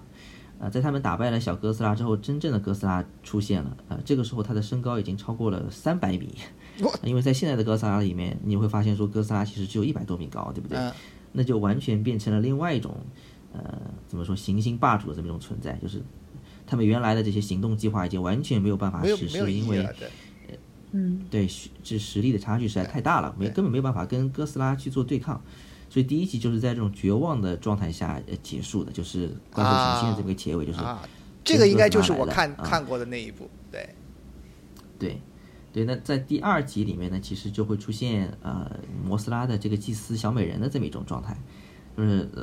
第一集大战结束之后，呃残存的这个人类被当地的这个人类。呃，后代的这个部落所所救了，然后他们发现这个人类部落其实是崇拜呃大蛾子神的这么一个部落，然然后的话，他们都有这个心电感应，不用讲话也能够知道对方的这个呃意思是什么。嗯，然后救起这个男主的是呃小美人双胞胎当中的一个，他还有一个姐姐还是妹妹，呃，anyway，就是在这个里面呢，就是人类呃的后代帮助残存的人类部队，就是找到了当年呃和呃两个外星人种子当中一个呃一起开发的机械哥斯拉的这么一个废墟的这么一个遗址啊，他们发现说，那当时的机械哥斯拉的这个呃设定呢，其实是他们开发出了一种金属，这种金属是会自我繁殖、有自我的这么一个思维的，呃。他发现这个机械哥斯拉虽然已经死了，但是它的这个身上的金属没有死，甚至感染了整个一个地区，所以整个一个地区都变成了机械哥斯拉。所以他们到了那个地方之后，就呃，类似于就给他们编给新的机械哥斯拉编了一个城，啊，他们并没有把它重新做出一个机械哥斯拉来，而是做了一个堡垒城市，呃，所以第二部的这个名字叫做这个决战。这个呃，机械都市啊，怎么或者说是决战增值都市这么一个这么一个标题？感觉好像这个这个剧情，什么同人游戏之类的。他们对这个这个剧情真的好日本啊！其实这个这个剧情真的好日式啊！是的，是的，就他们的目的还是一样的。他们觉得说大哥斯拉、小哥斯拉弱点是一样的，都会有这个外冲的这么一个问题。嗯，所以他们只是说之前做的更大一击败哥斯拉的原因，对我们需要更大的。这么一个呃，这个这个这个这个这个标枪更大的这么一个陷阱，让哥斯拉大的三百米的哥斯拉也逃不出去。于是他们就利用这个机械都市，呃，去做这样的这么一个陷阱，让哥斯拉踏进来。但是最后的这个结局呢，其实是呃，怎么说？人类最终没并没有呃执行完这个计划，原因是在于他们发现，呃，制造这个智能金属的这个外星人其实是有自己的目的的。嗯。他们呃，他们他们取得胜利的方法是和这个呃智能金属融为一体，等于说生命将会智能金属化。他们也要求地球人这么做啊，他他们觉得说只有自己成为机械金属的一部分，他们才能够打败哥斯拉。但是人类男主觉得说，那其实就是为了打败一个怪兽而重新制造出一个怪兽。嗯。所以他并没有，最终并没有没并没有，就是在最最后最关键的关头，哥斯拉马上就被他们打死的那个关头，他并没有下手，而是反其道而行之，就是他他他放弃了自己的攻击，那哥斯拉就是没有死，然后就开发出了他的新的技能，就是我们在二零一九年看到的这个所谓红莲状态。嗯啊，在在这个呃，在这个在这个动画片里的这个设定，其实哥斯拉是一个能够操控。呃，原子的这么一种生物，它可以使这个自己周围的、自己周围的这个原子这个振动加快，然后产生高温，啊，从而就是把自己周围固禁锢住自己的这些金属也好，或者说是陷阱也好，全都融化。等于说，啊，就是给它加上各种超能力。这是红女巫，是不是？然后，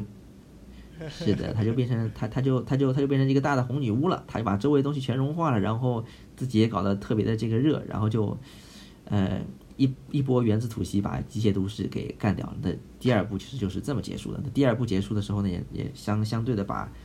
两个外星人当中的一个种族给给给给干掉了，灭掉了。对，对。那那第三部开始呢，其实就是讲我们的主角基多拉来临的这么一个故事了。它其实更多的是讲说，哎，呃，在第二波这个战役结束之后，人类又进入了另一另一另一个循环的这个绝望。那这个时候，另外一个外星人其实更多的是一种类似于像，呃，星际传教者这么一种状态。他们的科技发展到一定程度之后，成为了一种宗教了。他们呃，但是他们他们的宗教是有目的的。他们呃，怎么说？通过这个宗教给人类洗脑，让人类觉得说，哎，我们应该为更伟大的事业而去牺牲，而不是这个拘泥于回到地球啊，重建人类的辉煌啊，等等等等之类的。那他们真正的目的其实是。呃，引导呃王者基多拉来到这个星球啊，来来消灭这个星球，呃，因为他们心中觉得，呃，因为他们其实是有非常强的科技，他们能够看到未来发生的这个事情。当他们的星球发展到这个地步的时候，他们看了自己的未来，他们发现说未来就是说毁灭的。那与其毁灭，不如毁灭的更加壮丽一些。于是他们找到了他们的这个王者基多拉，把他们自己的星球给毁灭了。那他们觉得所有人的镜头都是毁灭，所以他们他们要带这个基多拉过来把地球也毁灭一次，啊呃，所以在这个这个这个这个这个这个剧的这乱七八糟的剧情的这个最后呢，就是我们发现，呃，外星人把这个基多拉引到了这个地球上，但是呃，当然第一要消灭地球，先要消灭哥斯拉，嗯，那基多拉对哥斯拉动手了。基多拉在这个里面其实只出现了三个头，啊，它其实是是一种呃，类似于像超次元的这么一个生命。它它不是以一种物理的状态来到这个地球的，它到达地球的时候，就是就是人类从视觉上是能看到，哎，天突然黑了，就跟呃一九年一样，它带了一些风暴过来，然后突然天空中出现了呃三个窟窿，呃每个窟窿里面出来了一个头，但是从任何的这个 物理的雷达呀，或者说是这个仪器上都都完全看不到有这个叫什么呃。基多拉的存在，只是在重力上可能发生了一些变化，有些重力异常的这么一种变化。所以哥斯拉不管怎么物理攻击它，不管怎么用这个原子控制原子振动啊等等红莲状态，都没有办法伤到基多拉的一丝一毫。所以就类类似于进入到了这个地球绝望的这么状态。这个时候人类的表现也很有趣，又从一开始的这个基哥斯拉杀手变成了在一旁。为哥斯拉加油助威，说你一定要坚持下去，不然我们地球就完蛋了。这么种状态，那人类也做不了其他事情。哥斯拉鼓励但是最后还是靠人类帮了这个哥斯拉一把。就是他们发现说，那为什么基多拉可以以一种超次元的这么一个形态出现在地球上？是因为它其实根本就本本身自己其实并没有啊来到地球。它其实是靠着那个外星人，那个外星人类似于有一个写轮眼一样的这么一个东西，它是作为了基多拉的这么一个眼睛在地球上。呃，如果把他的这个眼睛打掉的话，那基多拉就会重新回归到这个现实的时空里面啊。所以人类男主最后就是忍着悲痛，这个就像 EVA 一样，这个经历了一大一大串的这个心理活动啊，这个呃内心的挣扎之后，还是动手把那个。他从小崇拜的那个外星人的眼睛给弄瞎了，所以基多拉就突然之间就变回到了凡人的这么一个状态，被哥斯拉进入到物理空间了，暴揍啊！对，那就完全不是哥斯拉的这个对手所以体术体术还是比不过哥斯拉。是的，是的，就是就是你一旦回到了这个同等的这个时空之后，呢，基多拉就变得不是哥斯拉的对手，就变得不堪一击了。那那哥斯拉赶跑了基多拉之后，等于说，呃，最终的结局其实这个设定就是我们刚才讲的，就是要与怪兽共存的这么一个设定。那呃，男主角的呃唯一会影响和怪兽共存的这么一个东西，在地球上其实就是目前残存的呃高科技，就是那些呃金属啊等等这些什么东西。当时地球上残存的那个金属就只剩下了他那辆战机。所以他就驾驶战机去挑战哥斯拉，然后被哥斯拉毁灭。那从此以后，地球上就没有什么再可以，呃，怎么说，再次让人类崛起，再次让人类，呃，成为哥斯拉目标的这么一个东西了。那人类最终也是选择了，呃，进入那个部落的这么一个世界，呃，去跟哥斯拉共存在这个地球上，而不是像以前一样总想着干掉他，是地球的霸主，要把要把怪兽消灭，重新。这个称霸地球的这么一种状态，这个其实是这个这个动画片的这么一个设定，这个非常日系的这么一个动画片，感觉对一个 特别日式，这样这样一个这个剧情，还有点暗黑。对，当然这个是的，这个 这个这个导这个动画片的导演名字也很有趣啊，叫叫叫虚渊玄，听上去像拼音一样。他就是那个虚无的虚，渊是这个深渊的渊，玄就是那个玄幻的玄，他名字叫虚渊玄。玄，这真的不是笔名吗？貌似是，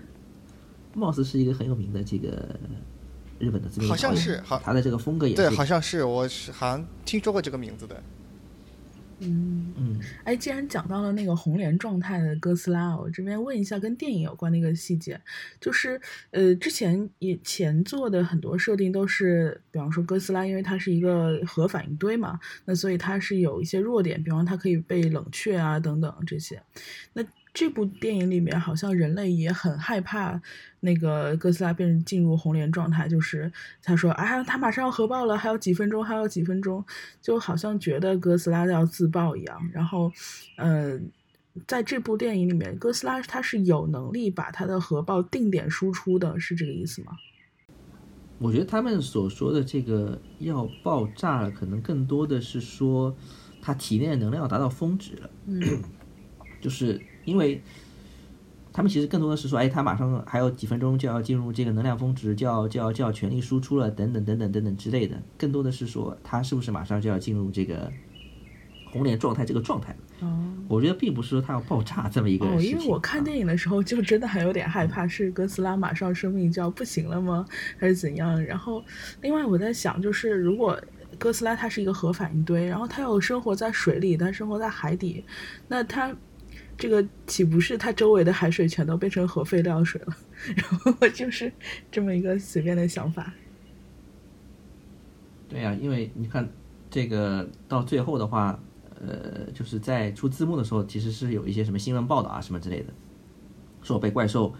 破坏过的地方，因为这个核辐射污染的这么一个关系，所以这个叫什么？呃，重新又没有人居住了，又重新又长出了各种各样的植物啊，什么地球的生态又恢复啊，什么什么之类的。所以这个你的担心其实是存在的。哦那它走过的地方确实会有核辐射，它就是个行行走的这个辐射源，对不对？嗯啊，所以是当然，可能剂量可能没有这么大，我只能这么说。哦，那所以他其实就比方说他进入红莲状态，他他进入到这部电影里面，他是进入到红莲状态才打败了基多拉，然后他是连放了好多个核爆，相当于然后去去毁灭基多拉这样的这样的一个设定，然后所以我在想他的那个呃。红莲状态的威力有多大？是定向输出给 那个基多拉的吗？还是怎么样？我觉得他的红莲状态就直接全都炸完了吧？对，就是会跟那个呃动画片里的一样，它其实就是操纵原子，让周围的原子振动起来，然后产生非常非常高的温度，它体内也产生非常非常高的这么一个温度，嗯，利用高温来消灭自己的对手。我觉得，哦，所以等于是因为基多拉不是有一个设定，它是可以断肢再生啊，然后就类似于像死侍一样的能力嘛。然后，所以等于是呃，哥斯拉在这一部里面只是把它消减的太快，以至于基多拉没有办法再重生，是这意思吗？对我们我们就看电影感觉完全烧完了？吧？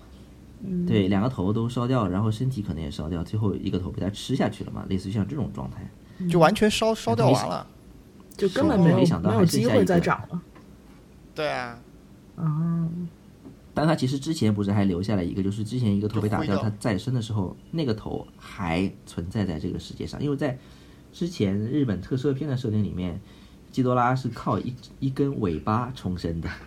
所以的话，我觉得它还是有可能在就跟蚯蚓一样嘛，是任何一个部分都可以长成一个新的。是的，是的，对这个部分，这个部分呃，也跟最后的啊、影片结束以后的彩蛋有关系，就是啊、最后影片完了以后，呃，出现的彩蛋是在呃当时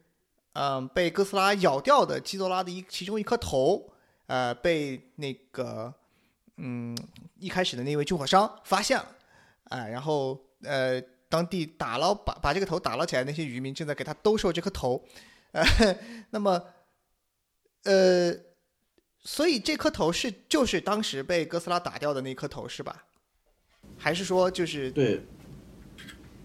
还是说是被烧剩下的那颗头？我觉得就是当时被哥斯拉打掉的那颗头，因为嗯显然那个头还还没有还没有烂，还有很多苍蝇在飞来飞去啊什么之类的。啊，所以就是说，有可能下一下一步里面，它这个头会再次再次生出一个基多拉来。对，一方面可能是再次复原啊，还有一方面其实呃，从日本之前自己的设定来看的话，因为呃有一部就是讲到机械基多拉的这么一个设定，就是讲基多拉被哥斯拉打打的残缺不全之后，呃，当时设定是未来的这个人类他们其实是有毁灭呃地球的这么一个想法，他们于是就重新改造了基多拉，把它加上了一些机械的这个身体啊等等之类的。但大家也有说，可能未来一部可能会有机械基多拉出现的这么一种状态。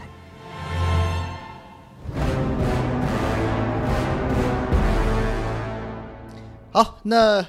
基本上我们前面把这个电影通过人类跟怪兽两条线，我们把它大概梳理了一下，呃，讨论了一下这个整个剧情的整个电影的这个剧情，呃，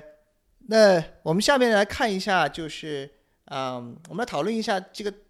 这个不仅是关于这个电影啊，就是说呃更大范围内的这个怪兽宇宙呃未来的走向，哎、我们会有一个什么样的这种想法呢？就是刚才小伙子也说了，其实从彩蛋也能看得出来，或者说从这个呃君主呃计划的这个网站也能看得出来，其实未来其实是要和康王一战的。至于呃至至于康王最后是成为了这个对手，还是成为了盟友，那可能会从这个下一步才能看得到。然后的话，呃，就是如果真的是要一战的话，确实我觉得会有一定的这个实力的悬殊，毕竟。金刚他的身高并不是特别的高，只有三四十多米吧，我觉得是类似于一个小孩儿的这么一种状态。这怎么怎么去跟基呃跟这个哥斯拉打？当然，对呃有有网网友是说他觉得当年他们第一次发现金刚的时候，金刚还是是一个青少年的状态。也许现在就是骷髅岛里面那个还是一个小孩子是吧？对他已经长成了这个叫什么成年态，可能已经体型接近一百米啊，也说不定就能跟哥斯拉硬刚了。但我觉得，因为金刚哥其实斯拉随是一个物理便放个攻击，哎，对啊，这我觉得这这他的武器实在是不经打呀。对啊，我觉得这个完全没没得可比啊！你你金刚就至少是在，就是至少是在目前的电影里面体现出来的金刚纯粹是物理攻击啊，还是就是，但是那个呃哥斯拉的话，不仅是有物理攻击，它还有它还有魔法攻击啊！金刚至少在目前在就是啊，金刚至少在目前的这个呃电影宇宙的设定里面，没有体现出一点魔防能力啊。他在骷髅岛里面被就是被人类的火都烧成那样儿，你要是到时候而且它元素系更好像没有不用说了进化对啊的空间哈。就是啊，不知道他可能只能以高智商形态出现了。嗯，另外就是你像蝙蝠侠大战超人的时候，那超人至少有一个致命弱点，对吧？然后他把那石头放在旁边就可以被胖揍。那哥斯拉在前两部里面其实一直都没有找到弱点，呃，顶多是灭氧弹算是弱点。那金刚肯定也灭氧弹也就挂了，对不对？所以就就就很 奇怪这个设定。所以这个电影最后有有可能的一个一个走向是，呃，他俩他俩互相互相伤了，然后呃对地球造成了很大的危害，人类给他扔了一颗灭氧弹是吗？把两个把两个全都干掉。唉，所以我们也不是也是很难猜测这个未来这个金刚要怎么才能跟哥斯拉打啊？怎么才能打得过啊？对，就很奇怪。这这是个问题。对，哎，那另另外一个方面，在我们前面也多次提到了，就是说这个呃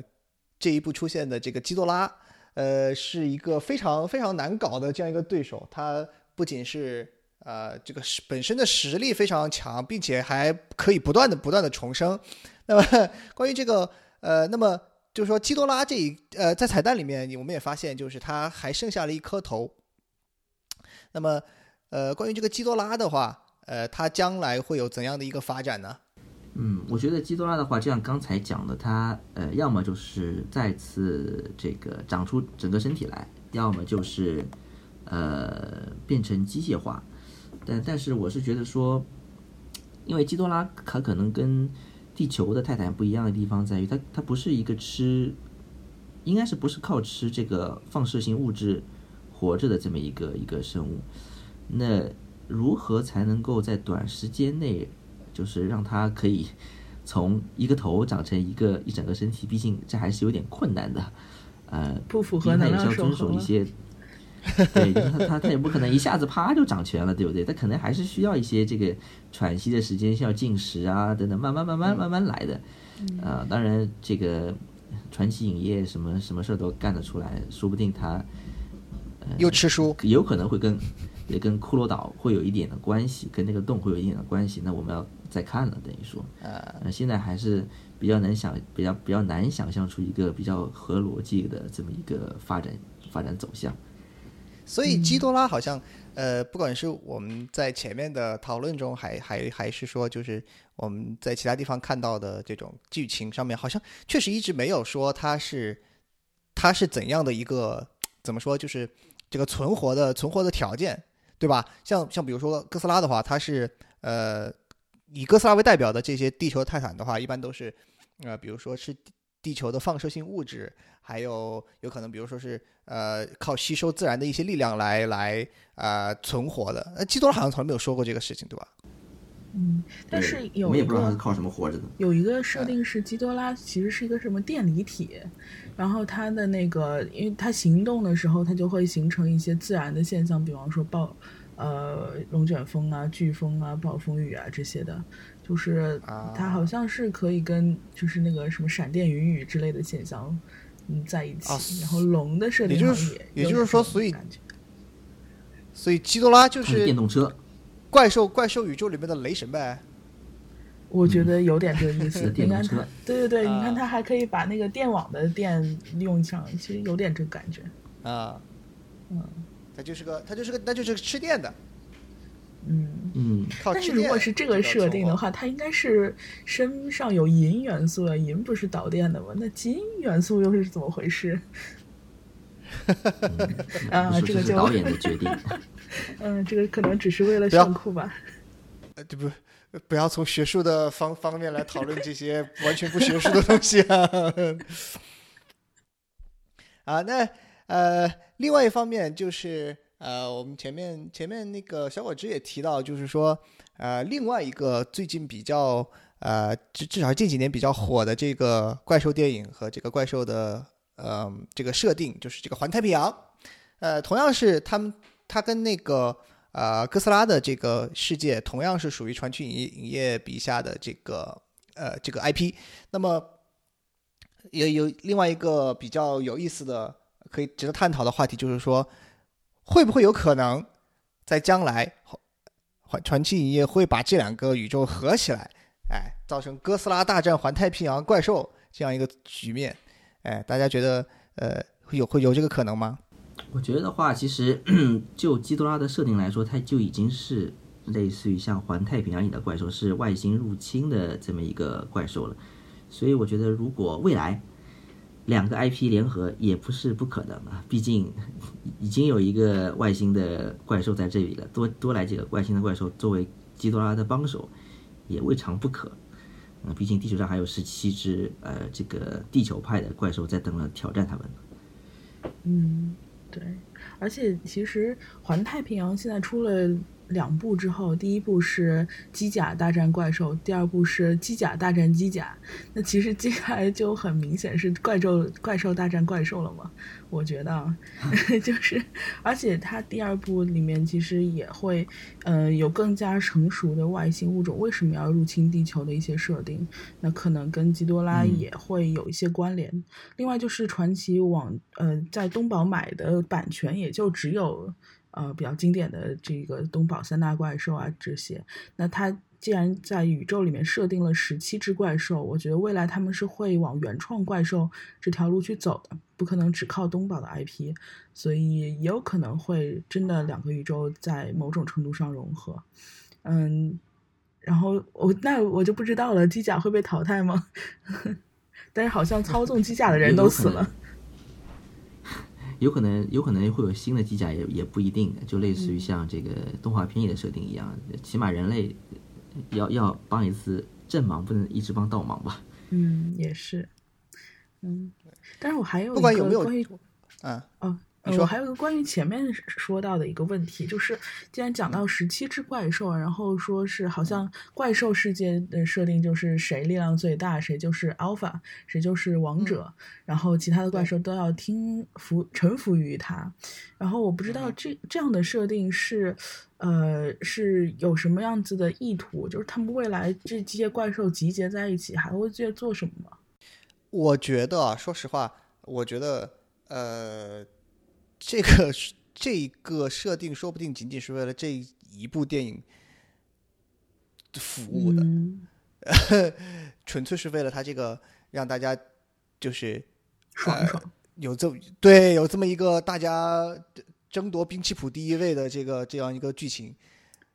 给弄出来的。其他的怪兽被唤醒了之后，那他们就出来亮个相，然后就又回去了。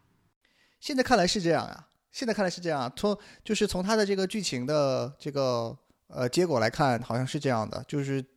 在那儿像狮子王一样跟大跟跟大哥跪拜了一下之后，然后就跟着大哥一块儿回去了，也没有什么，也好像也没有后续，并且还给呃地球人留下了非常多可以作为可再生能源的排泄物。哦 在那个我觉得的话，其实嗯从经费上来说，估计也很难做到就是十七只怪兽或者说多只怪兽同时出现大战的这么一种情况。毕竟做这四个的特效就已经花了不少钱了。对，但是其实那十七只怪兽，假就是，呃，被唤醒了之后，他们的第一反应就是到城市去突突突，对吧？去，你像拉顿这种本来可能设定就是坏的，然后它的那个翅膀扇风，然后毁灭城市。其他的那个猛犸什么的也在城市里面，就是也不知道它有什么目的，就就在那边走，然后破坏破坏整个人类文明的感觉。就是他们当时复活的时候，也是以地球守护者的身份出现的吗？还是，嗯，还是怎样？还是完全被基多拉给控制了。那个好像就是呃基多拉，呃，相当于是相当于是基多拉召唤的，相当于就是说基多拉当时作为一个这个王者，呃，然后召唤大家说我们我们来把这个地球上这些渺小的人类都弄死，嗯直到后来哥斯拉出来把基多拉给干翻了，然后大家才又就是就说啊，现在有一个更更强有力的王者出现了。那么这个，那么就我们就听他的，他说他要说我们现在不搞了，回去睡觉，那又回去了。嗯，总之是一个非常，总之是一个非常胡逼的这样一个剧情。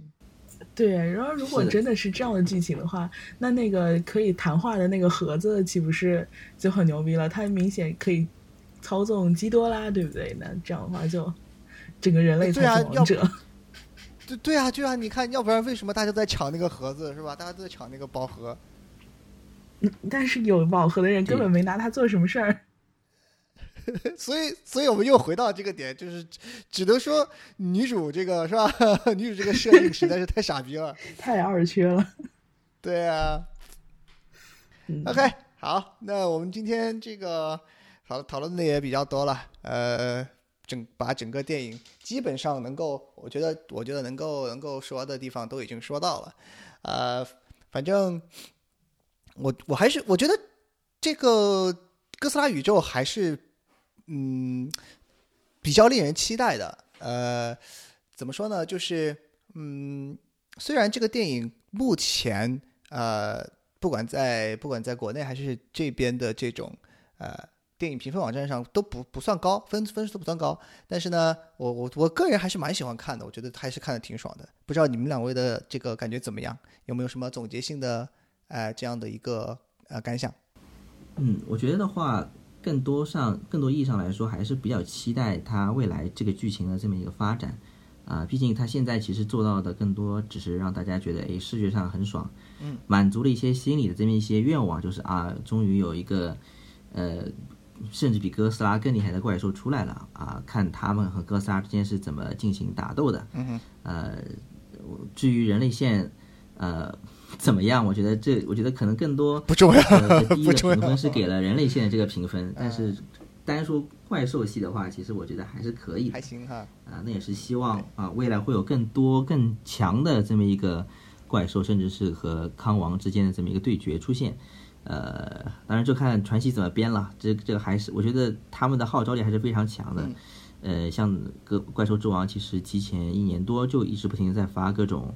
呃预告片啊等等之类的，就养培养足了大家的这么一个呃胃口。嗯那我觉得未来他们的路数也是会是这个样子，毕竟买了版权不能够就浪费了嘛。嗯，小果汁呢？我反而是更期待就是这个版权之后的故事，因为呃现在的这一部和前面的前作都是呃因为是在用东宝旗下的 IP 嘛，那所以它的一定要忠于原著啊，不像以前的哥斯拉会被日本不承认啊等等一些设定，它所以会有什么日本人去呃承那个董存瑞炸个碉堡啊，什么呃小美人要唤醒摩斯拉呀，然后然后哥斯拉 正正邪这个那个限定的很死啊这样的设定，然后对，所以我在想，我我反而也是更期待之后的走向，但是我更期待是一个。呃嗯，更多传奇原创的怪兽加进来之后，有一种呃美国大片的那种那那那种拍法，就是更多的可能不再在讨论到就是呃核辐射、核污染、人类科技的这些沉更更。更沉重的问题，又强行加入人类线，可能更多的就在于，呃，外星入侵，然后地球保卫战、英雄主义。对，它甚至可能会变成一个，在我看来是怪兽版的宠物小精灵，就是有那个擂台啊、battle 啊，然后这种东西。对，然后这个，然后泛性了之后还可以怎么重启啊？这种，对啊。OK，好，反正。呃，静观其变吧。反正我觉得还是还是比较值得值得期待的。不管它不管它的走向会是怎么样，不管它会发展成啊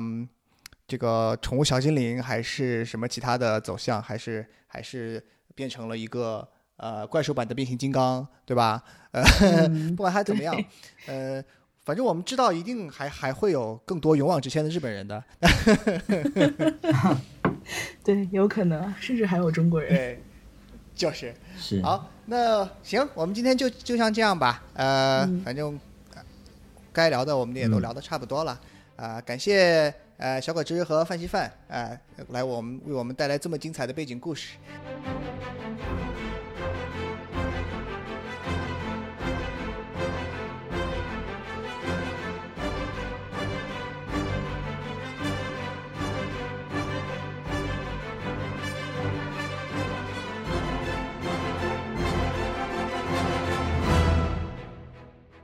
以上就是我们本期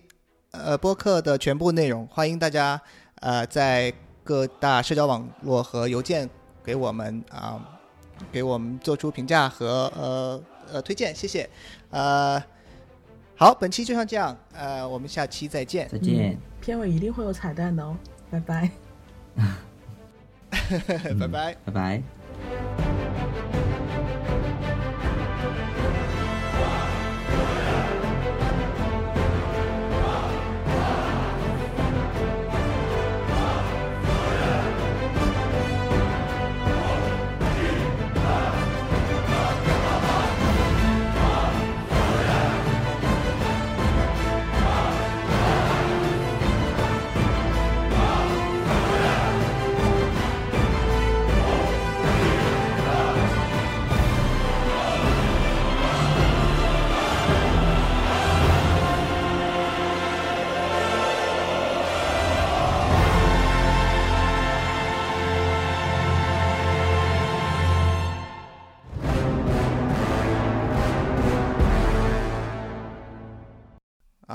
所以，哎，那个，但是，呃，对吧？对，对，对，对，对，对，嗯，Are you OK？OK，行，好啊。戏份丢了。嗯，在啊，都掉线了。对啊，你看他，他，他丢了呀。哎，天！